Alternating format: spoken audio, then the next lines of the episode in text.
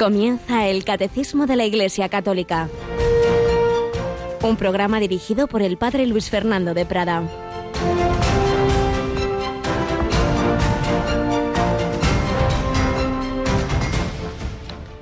Maldito quien ha puesto su confianza en el hombre y busca el apoyo de las criaturas, apartando su corazón del Señor. Bendito quien confía en el Señor y pone en él su confianza. Alabado sean Jesús, María y José. Muy buenos días, muy querida familia de Radio María. Son palabras del Señor a través del profeta Jeremías que tenemos en la primera lectura de la Santa Misa de hoy. Y responderemos a esa lectura con este salmo, el salmo primero precisamente, que insiste en la misma idea. Dichoso el hombre que ha puesto su confianza en el Señor. Será como un árbol plantado al borde de la acequia da fruto en su sazón y no se marchitan sus hojas, y cuanto emprende tiene buen fin. ¿Cuál es el fundamento de nuestra confianza, de nuestra serenidad? Es el Señor, es los hombres, eh, son nuestras fuerzas, es nuestra inteligencia, es nuestro cuerpo, es ¿cuál es? Si nos apoyamos de una manera total y absoluta en, nosotros mismos o en las realidades de este mundo, antes o después caeremos, porque todo es frágil. Eso no quiere decir que no debamos confiar en la medida eh, relativa de las criaturas, pues unos en otros y en nosotros mismos, pues lo que tanto hablamos de la autoestima y confiar en uno mismo, sí, pero nunca como si fuera Dios. Solo Dios es Dios, solo en Él podemos y debemos poner nuestra confianza. Lo cual, dicho sea de paso, no quiere decir que a veces lo entendemos mal, que como yo confío en el Señor y yo eh, soy su amigo y yo estoy en gracia y tal, entonces no me va a pasar nada. Hombre, pues no es verdad, porque nuestro Señor Jesucristo, el Hijo de Dios, pues humanamente, en fin, bastante sufrió. No quiere decir eso, quiere decir que lo que ocurra estará en un plan de Dios, que será para nuestro bien, que Dios saca también bien del mal. Y nos puede sacar y salvar de problemas, incluso haciendo milagros. Y a propósito de la pandemia que estamos viviendo, recordábamos ayer algunas situaciones así, como aquellas personas que se curaban en, en, en, París, en aquel cólera de 1834, si no me equivoco, pues invocando a la Virgen con la medalla milagrosa, o aquellos jóvenes que iban con San Juan Bosco en otra epidemia semejante, pero también son muchos los santos en la historia de la Iglesia que precisamente por ejercitar la caridad y atender a enfermos, pues se contagiaron y morían. Por tanto, lo importante es que hagamos lo que tenemos que hacer con fe, con esperanza, con caridad y lo dejemos todo en manos de Dios. Y precisamente en estos momentos de desconcierto, pues son ya bastantes los obispos nuestros que nos van dando orientaciones, cartas. Por ejemplo, el obispo de Getafe, don Ginés García Beltrán, creo que vale la pena, nos puede iluminar no solo en este tema, sino en cualquier otro problema, circunstancia, lo que eh, ha escrito en una carta. Eh, la resumo, estamos viviendo un tiempo de desconcierto, ante la epidemia del llamado coronavirus, que ha llegado con fuerza hasta nosotros. Sabéis que en esta diócesis de Getafe, particularmente en Valdemoro, pues hay uno de los focos y está tocando a la puerta de algunas de nuestras casas, dejando a su paso enfermedad y muerte. La iglesia que camina en Getafe quiere estar muy cerca de los afectados por la enfermedad y de sus familias. Agradecemos el trabajo, claro que sí, que están realizando los profesionales sanitarios y acogemos con confianza las disposiciones de nuestras autoridades para paliar esta epidemia hasta su erradicación. Estos días se multiplican con razón indicaciones, sugerencias, normas, todo es necesario, pero no es suficiente como creyentes debemos volver nuestra mirada a Dios, Padre nuestro, para pedir por los enfermos y por los que han muerto a causa de este virus, además de implorar, implorar al Señor que aparte de nosotros este mal y nos conceda la salud para que podamos vivir una vida en paz. Y entonces reflexiona don Ginés, este es un buen momento para mirar a nuestra propia vida y descubrir dónde está lo esencial. Con frecuencia nos afanamos en tantas cosas, nos enfrentamos por otras, hacemos de lo relativo algo esencial y en cambio lo esencial lo relativizamos. Es tiempo de recordar que somos vulnerables más allá de lo que creemos, que necesitamos la fuerza de Dios para caminar en esta vida, que no podemos dejar de lado el consuelo y la fortaleza del sentido que nos da saber que somos hijos de Dios y como dice San Pablo, en la vida y en la muerte somos del Señor. Ahora más que nunca necesitamos renovar nuestra confianza en Dios, recobrar la esperanza en sus promesas, reavivar en nosotros el don de la caridad. El miedo está siendo otro virus que nos paraliza. Desechemos este miedo. No nos encerremos en nosotros mismos, en nuestro bien. Abrámonos al bien de los demás. Practiquemos la caridad con los que están pasando un mal momento, que es precisamente de lo que habla también el Evangelio de hoy, con esa parábola de Epulón encerrado en su casa, en sus riquezas, en sus banquetes y el pobre Lázaro ahí con sus llagas en la puerta sin ser atendido por nadie. Bueno, luego da una serie de indicaciones para que se intensifique la oración, para que se rece en, las Santas Misas, Santo Rosario, oración litúrgica. También nosotros en Radio María hemos añadido una intención en los rosarios que recemos aquí por este tema y termina su carta con una oración que vamos también nosotros a, a recordar y a rezar ahora. Dios omnipotente y misericordioso, mira compasivo nuestra aflicción Alivia las fatigas de tus hijos, confirma su fe, para que siempre confíen sin vacilar en tu paternal providencia. Sostén a los enfermos y concédeles la salud, y a los difuntos dales la vida eterna. Te lo suplicamos por intercesión de María, salud de los enfermos. Pues así lo debemos hacer con confianza, sin caer en, en el miedo, sabiendo que estamos en manos de Dios, actuando con fe, con esperanza, con caridad y con oración, intensificando la oración. Tenemos eh, esta semana con nosotros a Yolanda Gómez. Buenos días, Yoli. Muy buenos días, padre.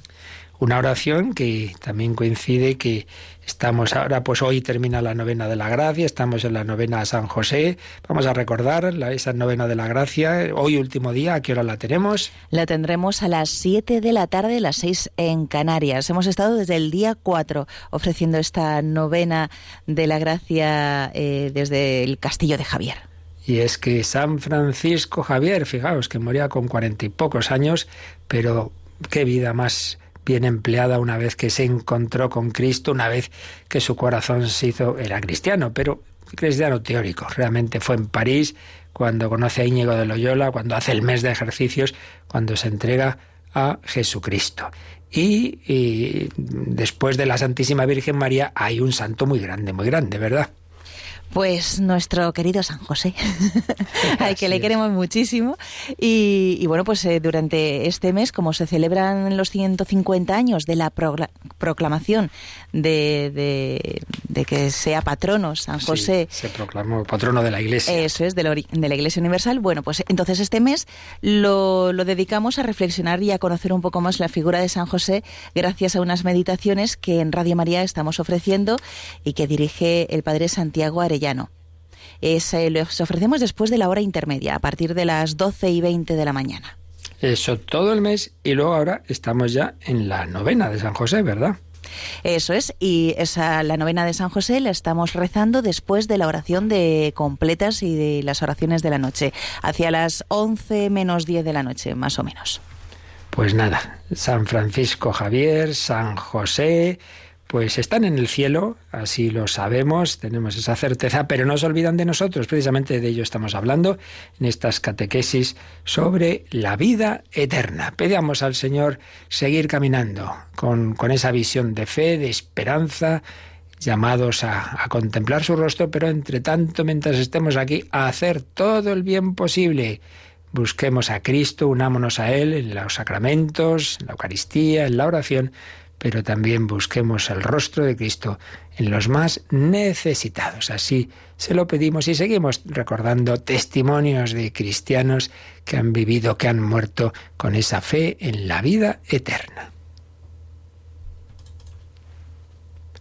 Y lo vamos a hacer hoy con un testimonio de, un, que fue cardenal arzobispo de, de Barcelona, ya fallecido, Narciso Llobain, pero con lo que escribía cuando murió su madre, muy mayor, y escribía unas palabras que ahora vamos también nosotros a, a recordar, porque también, evidentemente, la madre del sacerdote, del obispo, pues le enseña muchas veces a este, le enseña esa mm, visión de fe de la gente humilde y sencilla.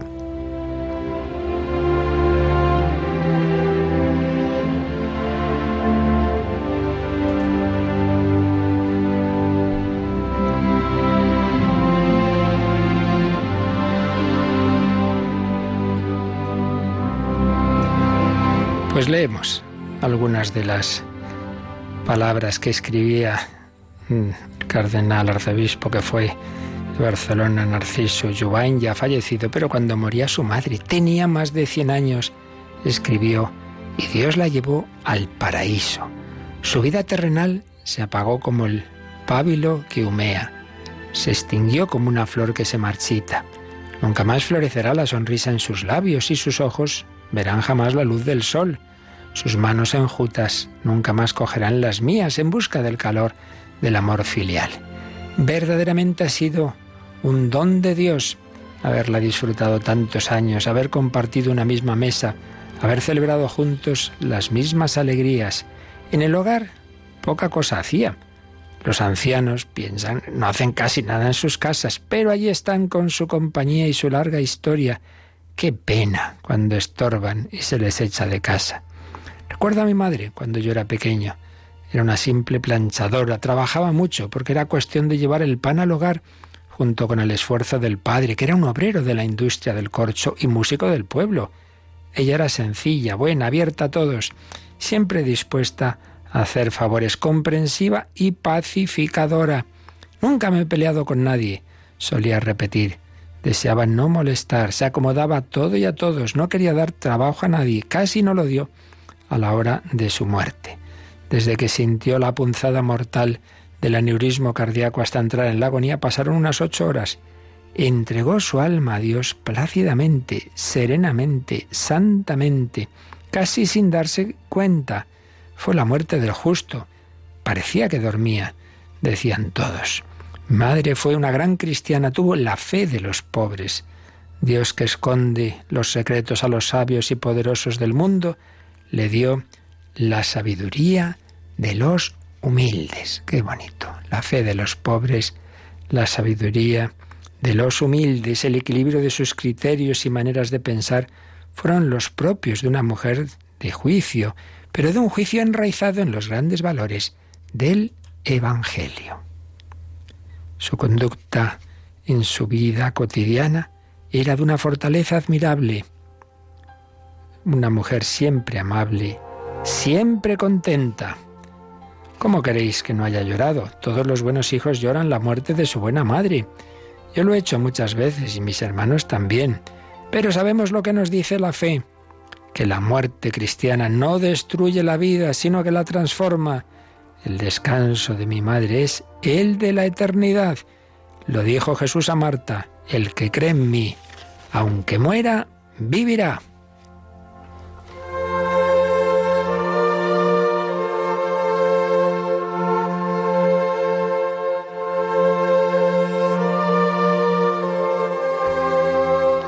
Era natural que para una madre así la flor más preciosa fuese su hijo sacerdote.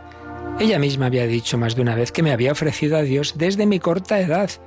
Él la escuchó sin que ese amor limitara el amor por los otros hijos, porque el corazón de una madre es inmenso como el mar.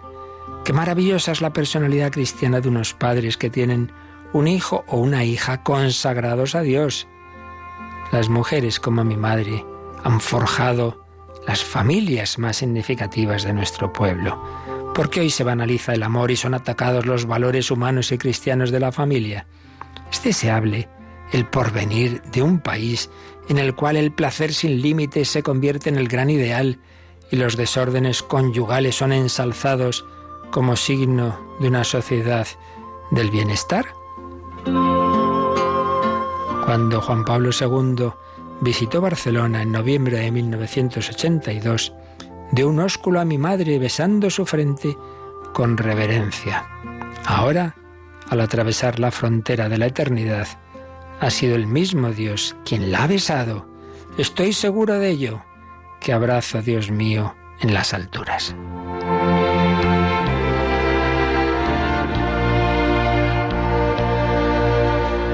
Palabras de fe unidas a la emoción humana de quien ha perdido una madre que ha vivido 100 años.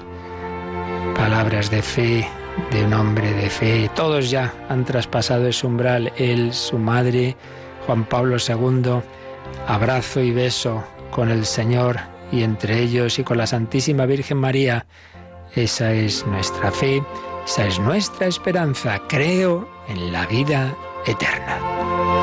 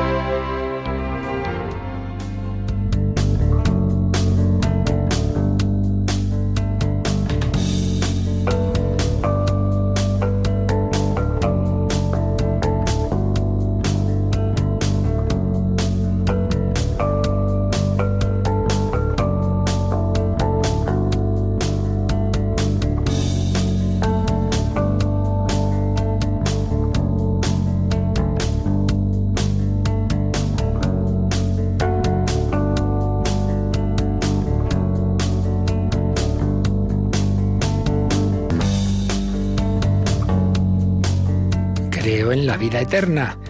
Y por ello es lo que esperamos y deseamos para nosotros y todos nuestros seres queridos que viviendo con Cristo, gozando con Él, sufriendo y muriendo con Él, también eternamente estemos con Él y un día también nuestro mismo cuerpo resucite con Él.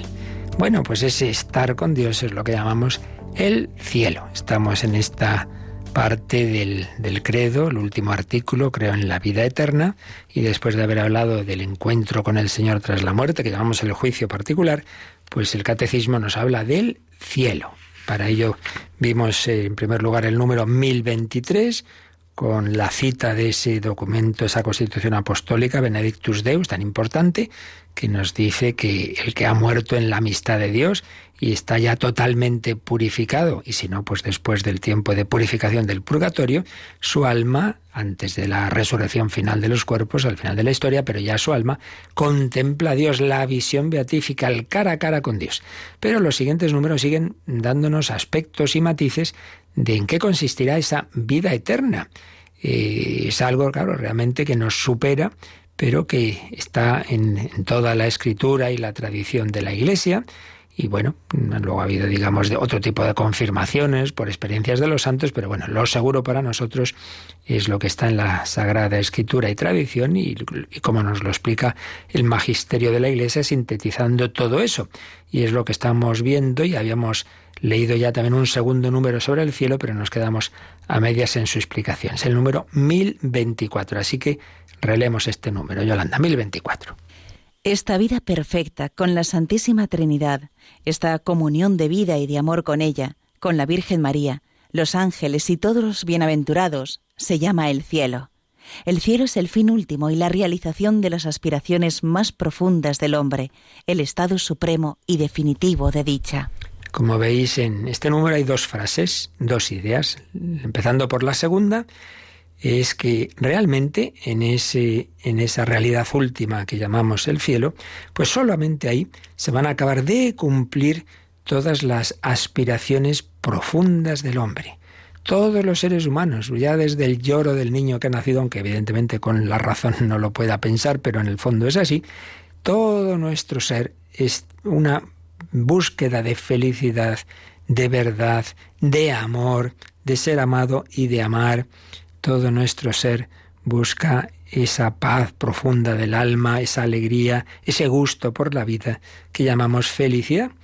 Y bueno, pues en esta vida se va, si uno vive centrado en Dios y vive conforme a la virtud, esto ya hasta lo decían filósofos paganos como Aristóteles, pues se va acercando a esa felicidad, pero es verdad que nunca, nunca es completa en esta vida. Siempre está el límite físico, moral y por supuesto el último límite que es el de la muerte. Y en cambio, en el cielo será la realización de esas aspiraciones tan profundas. Quizá la frase que de, de, de, la historia de la, de la espiritualidad cristiana, que más veces ha repetido, sea aquella que puso San Agustín al principio de sus confesiones, y él bien sabía mucho de la búsqueda de la felicidad, porque la estuvo buscando años y años y años por aquí y por allá, en las filosofías maniqueas, en, el, en la fama, en el placer, en el hedonismo, nada y nuevo bajo el sol, desde los 17 años viviendo con, en concubinato, sabía de todo.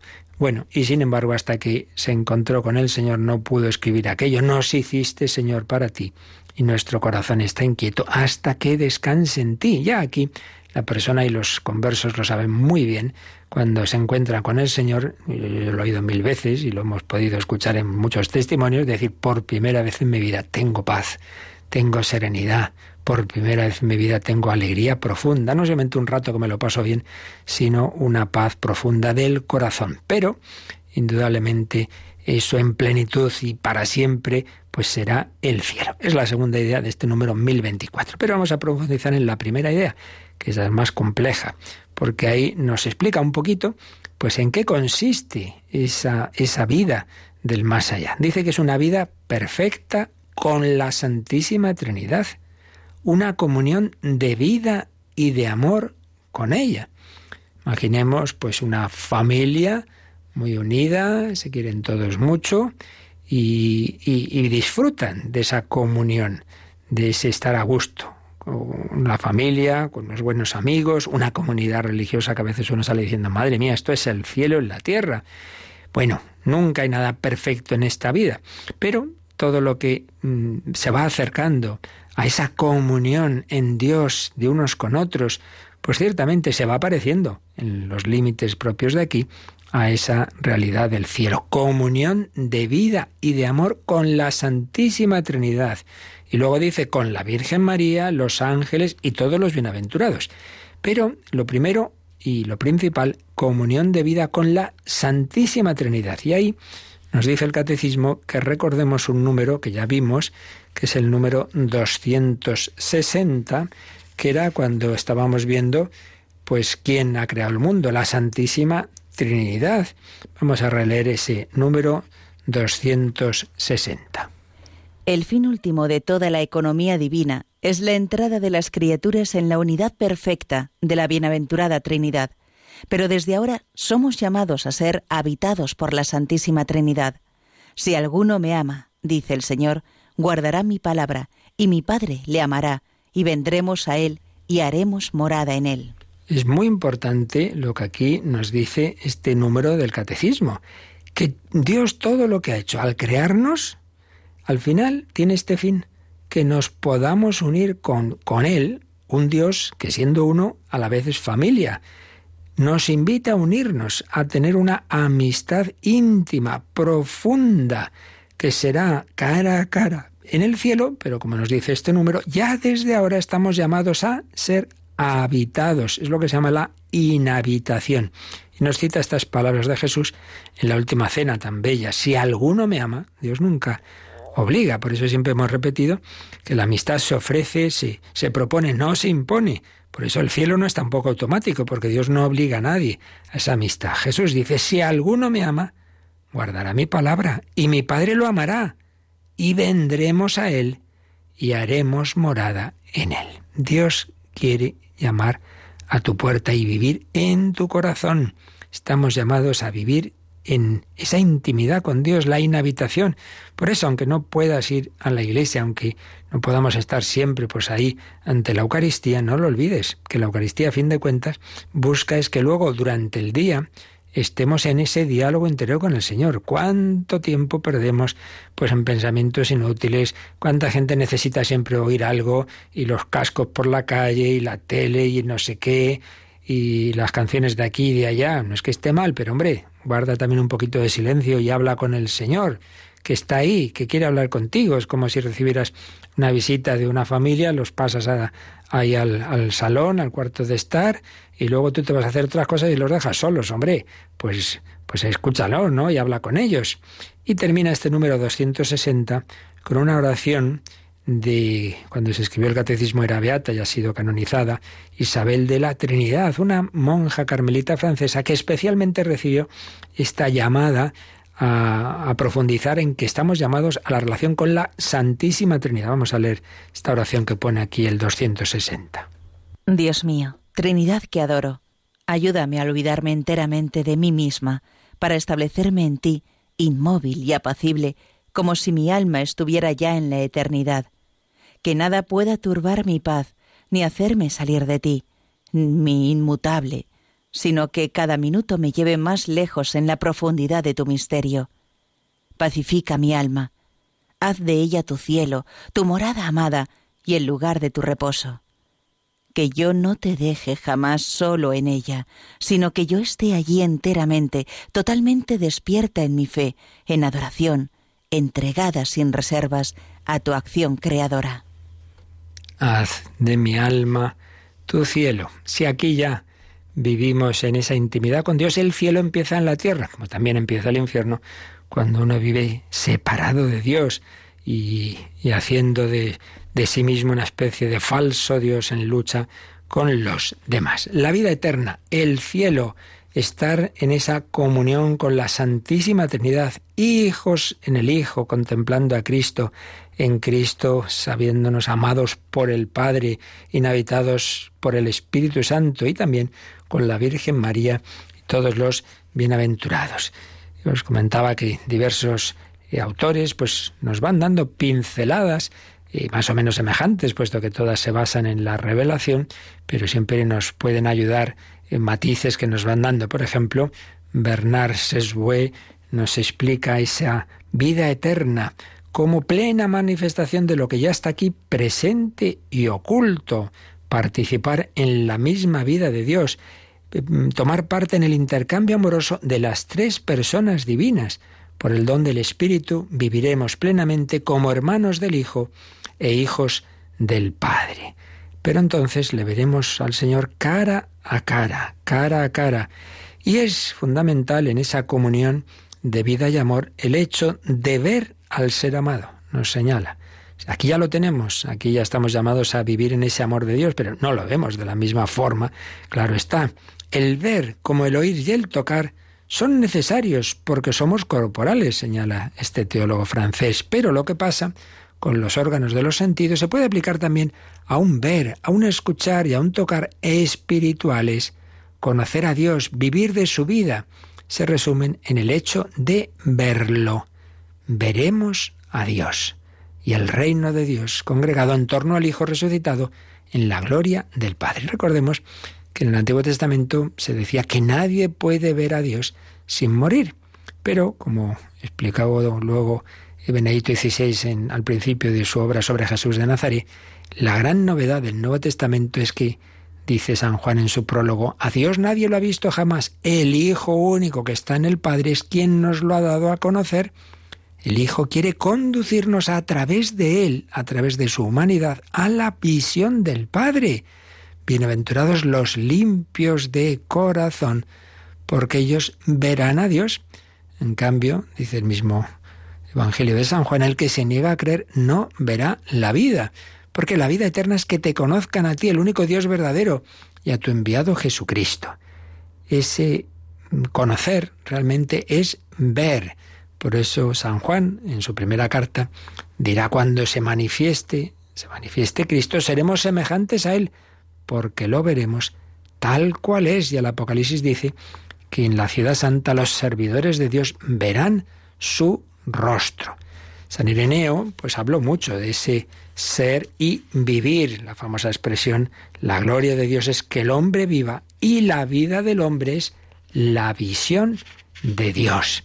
Y recordemos cuando está Jesús con los apóstoles, esos diálogos en la última cena, y Felipe le dice, muéstranos al Padre y nos basta. Y Jesús le dice, Felipe, quien me ha visto a mí, ha visto al Padre. La visión del Hijo nos lleva a la visión del Padre. Pero esa visión en el más allá, pues será de tal forma que nos hará completamente felices. Por eso la llamamos visión beatífica. Ahora, ojo, no la imaginemos como una especie de espectáculo inmóvil. Está uno sentado en un sillón viendo una película así a distancia. Y claro, al cabo del rato ya esto es un poco aburrido. No, hombre, no. Esa imagen hay que completarla con otras que usa el Nuevo Testamento, como es la fiesta, como es el banquete.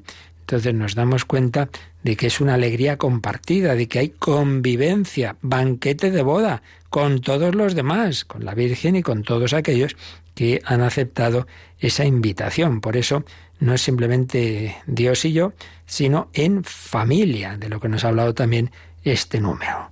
Una comunidad armoniosa y transparente en la que ya no habrá sufrimiento ni violencia ni miedo de que esto se acabe, porque claro, lo que nos pasa en esta vida es que por bien que estemos y por bonitas que sean las cosas, sabemos, sabemos que tienen un límite y sabemos que, que aquí pues esto no, no va a durar para siempre y que siempre está esa, ese límite de la muerte. Pero allí no, allí no. Vida perfecta con la Santísima Trinidad, eh, comunión de vida y amor con la Virgen, los ángeles y todos los bienaventurados para siempre. Bueno, vamos a pedirle a la Virgen María que caminando con ella aquí nos lleve también al cielo, que también nos lleve a estar con ella y con todos los bienaventurados, contemplando a su Hijo, al Padre, en el Espíritu Santo. Contigo, María, llévame al cielo.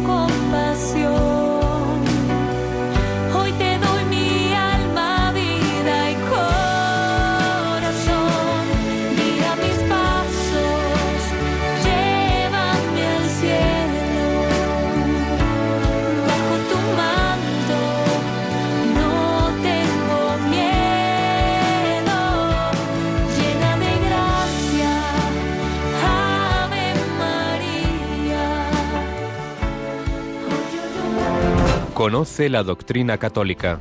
Escucha el catecismo de martes a jueves de 8 a 9 de la mañana y los sábados a la misma hora profundizamos en los temas tratados en el programa En torno al catecismo. Llévame al cielo bajo tu manto, no tengo miedo. Otros autores que nos van explicando el cielo, como son Justo Sánchez de Alba y Jorge Molinero, nos dan un punto de referencia que me parece muy interesante y es ver lo que nos puede iluminar sobre el cielo la escena de la transfiguración del Señor. En torno a esta escena pues van desarrollando pues esos aspectos que nos enseña la escritura, la tradición, sobre el cielo. Me ha parecido que es muy sugerente esta, este punto de referencia. Recordemos lo que nos cuenta el Evangelio, los sinópticos, vamos a verlo en San Mateo, como después de haber anunciado a Jesús su pasión, seis días después cogió a Pedro, Santiago y Juan y los llevó a un monte alto y se transfiguró ante ellos, de modo que su rostro se puso resplandeciente como el sol y sus vestidos blancos como la luz. Y entonces se les aparecieron Moisés y Elías y estaban hablando con Jesús. Lucas nos dice que hablaban de su, ex, de su salida de este mundo, de, de la pasión, de la, de la muerte. Pedro, tomando la palabra, dijo a Jesús, Señor, qué bien se está aquí. Si quieres haré tres tiendas, una para ti, otra para Moisés y otra para Elías. Estaba ahí muy a gustito San Pedro. Todavía estaba hablando cuando una nube resplandeciente los cubrió y una voz desde la nube dijo, Este es mi Hijo, el amado, en quien me he complacido. Escuchadlo. Los discípulos al oírlo cayeron de bruces, llenos de temor. Entonces se acercó Jesús, los tocó diciendo, Levantaos, no temáis. Y ya no vieron a nadie más que a Jesús. Bueno, pues realmente tenemos aquí un anticipo de lo que es el cielo. Pedro, Santiago y Juan están en una especie de cielo. ¿Han llegado por sus fuerzas? No, han llegado porque Jesús les ha invitado a ir con él. Y están viendo al verbo hecho carne con el que convivían, pero ahora digamos que se les ha quitado de los ojos lo que impedía verle en profundidad. Ven ven iluminada esa humanidad, que es como que la divinidad de Jesús que estaba oculta en su ser sale por ese rostro, sale por todo ese ser. Por eso está resplandeciente de gloria, está como el sol. Jesucristo es el sol que nace de lo alto. Pero también eh, oyen la voz del Padre y la nube símbolo del Espíritu Santo. ¿Veis lo que decíamos antes? Comunión de vida con la Santísima Trinidad, Santísima Trinidad. Pero no están solamente con el Padre, el Hijo y el Espíritu Santo, están Moisés y Elías, pues una representación de los grandes hombres, los santos del Antiguo Testamento. Pues ahí vemos también que el cielo no solo es estar con Dios, sino con los bienaventurados, en compañía, llenos de amor, eh, metidos en Dios. Una nube resplandeciente los envolvió. Es decir, eso, pues estamos totalmente llenos de Dios. Recordemos que el bautismo, yo te bautizo, viene a ser en el fondo, yo te, te empapo de Dios, del Padre, del Hijo y del Espíritu Santo, te meto en Dios, te meto en el agua. Bueno, pues eso se, se consuma en el cielo. Y eso produce un gozo enorme. Y por eso qué bien se está aquí, Señor, qué bien se está aquí, aquí nos quedamos. Bueno, pues entonces no podía ser, había que bajar del tabor y pasarlo mal abajo. Pero sí será, sí será, eso llegará. Hagamos tres tiendas, no te preocupes, vas a estar para siempre en el cielo después de tu martirio, Pedro, pero no antes, no antes. Y San Pedro podrá escribir luego en su segunda carta, os hemos dado a conocer el poder y la venida de nuestro Señor Jesucristo, no siguiendo fábulas ingeniosas, sino después de haber visto con nuestros propios ojos su majestad. Por tanto, un anticipo del cielo, visión de Dios, visión de la humanidad de Cristo, envueltos en, la Santísima Trinidad, en intimidad con ella, y donde estaban Moisés y Elías, pues ahí añadamos evidentemente a la Virgen, a todos los santos, y todo ello producirá un gozo pleno y todo ello en la eternidad. Así pues, luego estos autores, ya lo veremos, van desarrollando, pues en relación a esta escena, pues esos elementos del cielo, la visión intuitiva de Dios, ver a Dios, ver ese rostro que se puso resplandeciente como el sol, esa intimidad con la Santísima Trinidad, esa deificación de los bienaventurados. El ser humano, sin dejar de ser criatura, pero realmente queda elevado, queda divinizado. Una nube resplandeciente los cubrió. Y una voz desde la nube dijo, este es mi hijo, este es mi hijo, el centro del cristianismo es Cristo. Y todo ello dándonos ese gozo maravilloso que bien estamos aquí y para toda la eternidad. Hagamos tres tiendas. Bueno, realmente uno comprende que cuando estas cosas no se quedan en, en, palabras, sino que uno se las crea a fondo, o uno ha experimentado pues una, una gracia de estas, una, una experiencia de Dios, una llamémoslo éxtasis o llamémoslo como queramos, una consolación de Dios, y esto es así, y no hace falta ser Santa Teresa, pues, pues uno puede tener una, una gracia de estas, comprende uno que luego Santa Teresa dijera, oye, ay, ay, ay, que muero porque no muero, o San Pablo dijera, es mucho mejor morirse y estar con Cristo, el que tuvo profundas experiencias del cielo. Bueno, pues los que quizá no tengamos tantas cosas, pero sabemos que es así. Por tanto, no tengamos miedo, hombre, que luego mucho ven Señor Jesús y tal, pero luego aquí nadie se quiere morir.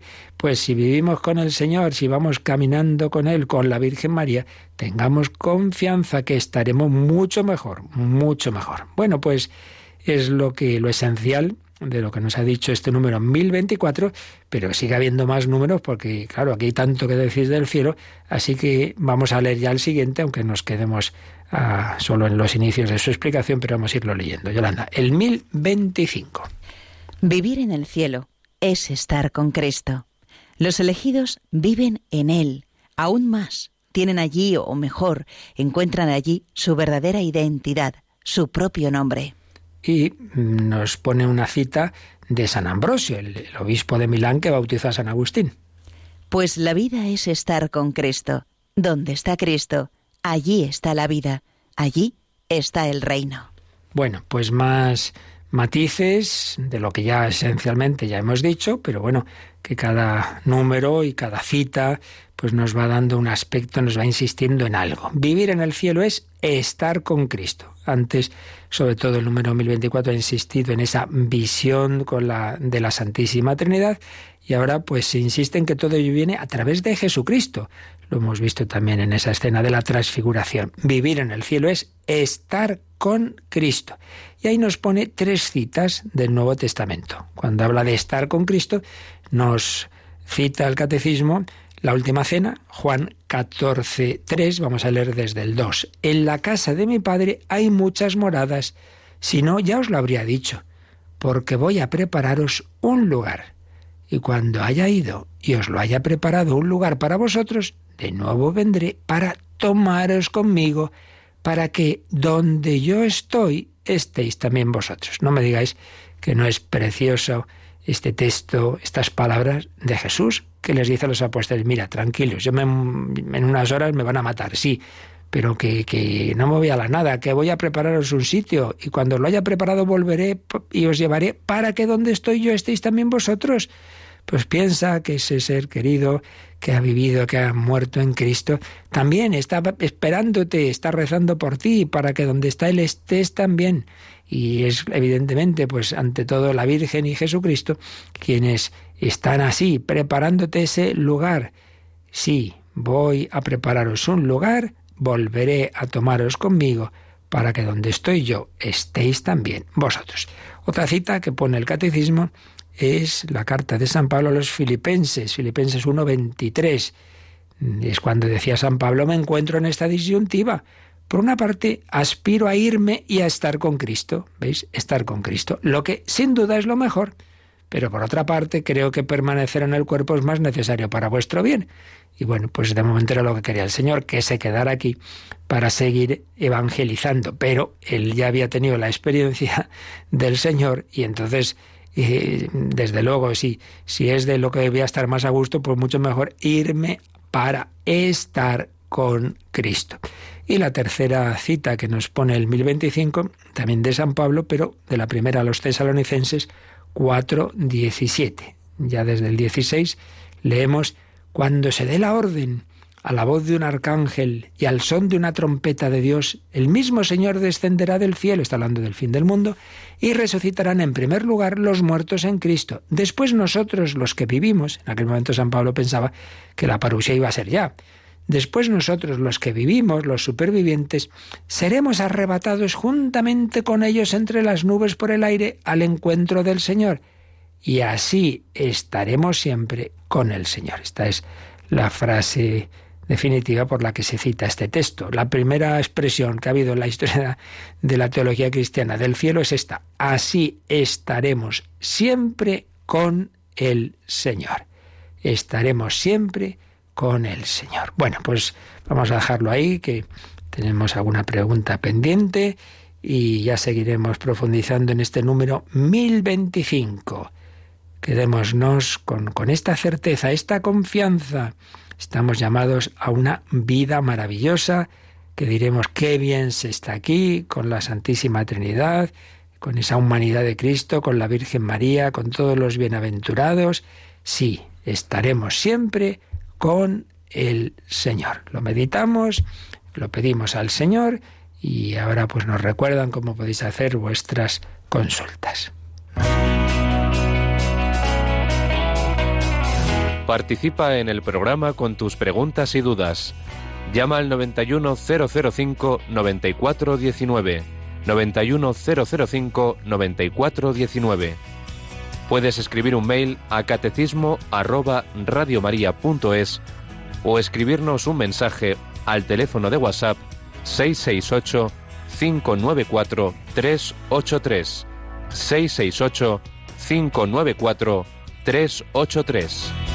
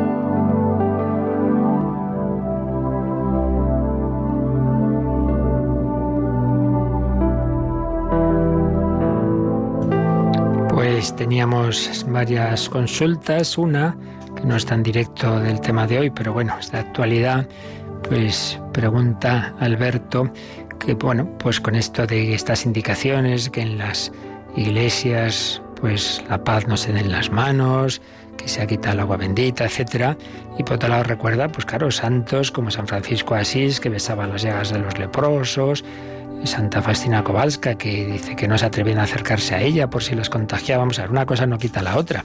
Por un lado, pues hombre, hay cosas que no son esenciales, como el rito de la paz, dicho sea de paso, esto hay gente que no lo sabe.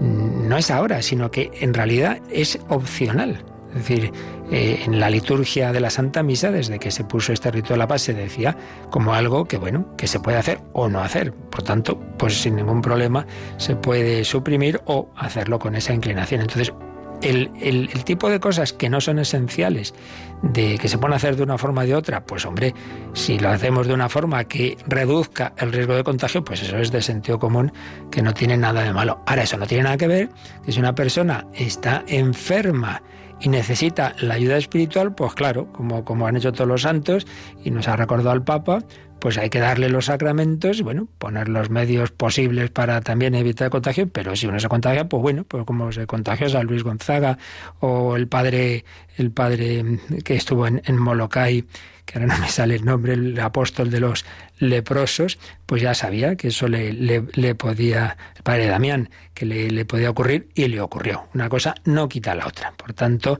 seamos fiémonos de las disposiciones de, de la Iglesia, que hay quienes organizan bastantes líos por cosas muy opinables, pero eso no quita que debamos tener, por supuesto, esa actitud de, de generosidad eh, eh, con los necesitados. ¿Tenemos alguna llamada, Yolanda?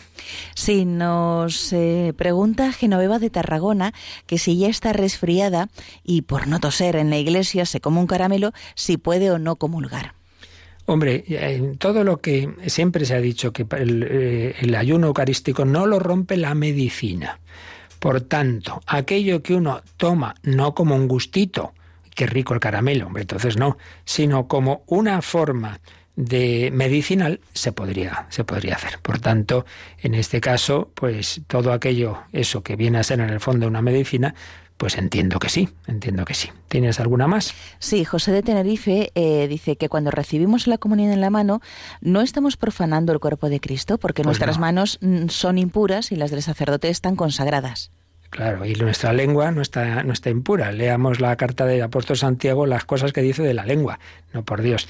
En eso, una vez más, fiémonos de la Iglesia. Los primeros siglos se comulgaba en la mano, luego en la boca, y luego la, Santa Iglesia ha dado la indicación, se puede hacer de tres formas, de rodillas, en la mano y en la, y en la boca. Ojo, bien hecho, porque hay que hacer siempre una adoración, una inclinación profunda o una, o una genuflexión, un reconocimiento de la presencia de Dios. Y cuando se comulga en la mano, se debe comulgar delante del sacerdote. Esto también hay que decirlo, porque también hay quien está diciendo, claro, es que eso es más fácil luego llevarse la forma. Bueno, también se la puede sacar de la boca, y sé algún caso que ha sido así, ¿eh? Pero es verdad que hay que hacer las cosas bien. Ahora, hechas bien, pues además hay una catequesis de San Juan Crisóstomo, que no estamos hablando de hace 20 años, sino de hace ya muchos siglos, Santo Padre de la Iglesia, en que explica cómo poner la mano como una especie de trono para recibir al Señor, etcétera, etcétera. Las cosas si se hacen bien de una forma o de otra, con amor y reverencia, entonces tan impura es la mano como es la lengua. Entonces eso, eso no, hijo mío, no notarme líos con eso y fiémonos de la Iglesia. Luego tenía yo también, también en el WhatsApp como hablé de, de Sagrarito, esta niña de 12 años que falleció ofreciendo sus dolores a Dios, dice, ¿en qué consiste ofrecer el sufrimiento? Bueno, Sagrarito, como tantos otros, bueno, pues esta, lo que hacemos en el ofrecimiento de obras por la mañana, ¿verdad? Eh, ofrecer el día quiere decir que todo lo que yo haga y sufra, no lo quiero vivir simplemente, bueno, como yo, sino unido a Cristo, sabiendo que mi unión con Cristo hace que lo que yo haga y sufra tenga un valor especialísimo.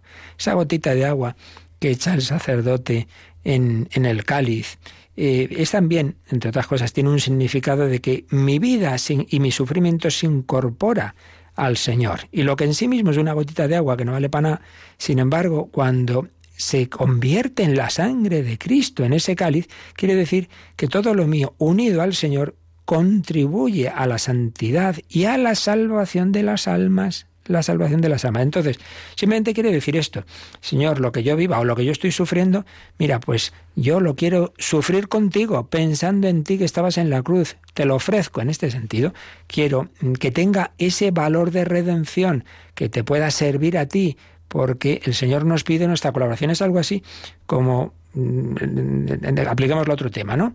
La palabra de, de, Cristo. Necesitamos todos esa palabra, sí, pero esa palabra llega a los demás a través de alguien que la está diciendo, que la está predicando, que la está escribiendo. Entonces esa persona colabora con, que, con el Señor para que la palabra llegue. Bueno, pues también el que sufre colabora con el Señor, colabora con Él para para que, esa redención de Cristo produzca sus frutos en todas las personas. Nos había escrito también una persona, Marta, se ha quedado viuda hace poco, pidiéndonos pues una palabra, ¿no? Que, la ayude. Yo creo que todo lo que estamos hablando, pues creo que la, la puede y la debe ayudar. Primero yo le diría una cosa.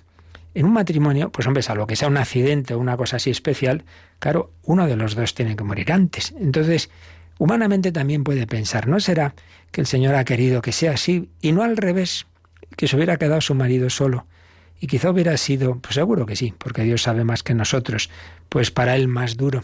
El Señor le ha pedido a usted ese, ese sacrificio. Pero piense también ahora, dé gracias a Dios de haber tenido ese matrimonio de más de 30 años, hoy día que la mayoría de los matrimonios se rompen en nada. Dé gracias a Dios. Y luego, pues lo más importante, lo que estamos diciendo, que no es una despedida para siempre.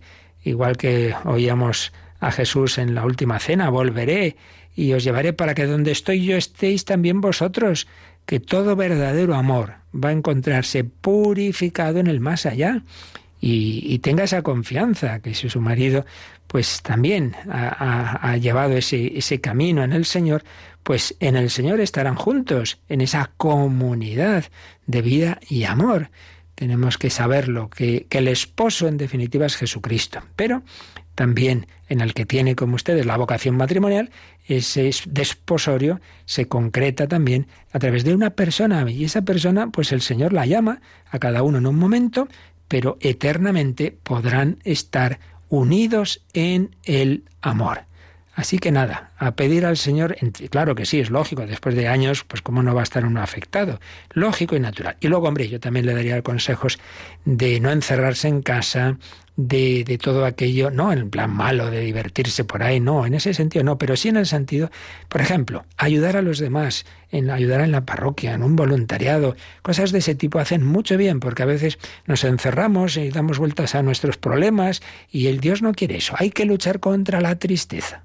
Luego, el sentirlo o no, eso es inevitable, pero hay que luchar, como hay que luchar contra otros pensamientos que nos pueden venir de soberbia, de, lujuria, de lo que sea, pues hay que luchar contra pensamientos de tristeza. Señor, confío en ti, tú sabes más y creo en la vida eterna. Bueno, pues ya seguiremos. Pues todo esto es tan bello porque nos dice que es mentira eso que la gente dice, ay, todo tiene solución menos la muerte. No, no, la muerte la tiene en Cristo resucitado. Donde yo estoy, estaréis vosotros si vivís conmigo. Yo soy el camino, la verdad y la vida. Con Cristo, si con Él sufrimos, reinaremos con Él. Si con Él morimos, viviremos con Él. La bendición de Dios Todopoderoso, Padre, Hijo y Espíritu Santo, descienda sobre vosotros. Alabado sea Jesucristo.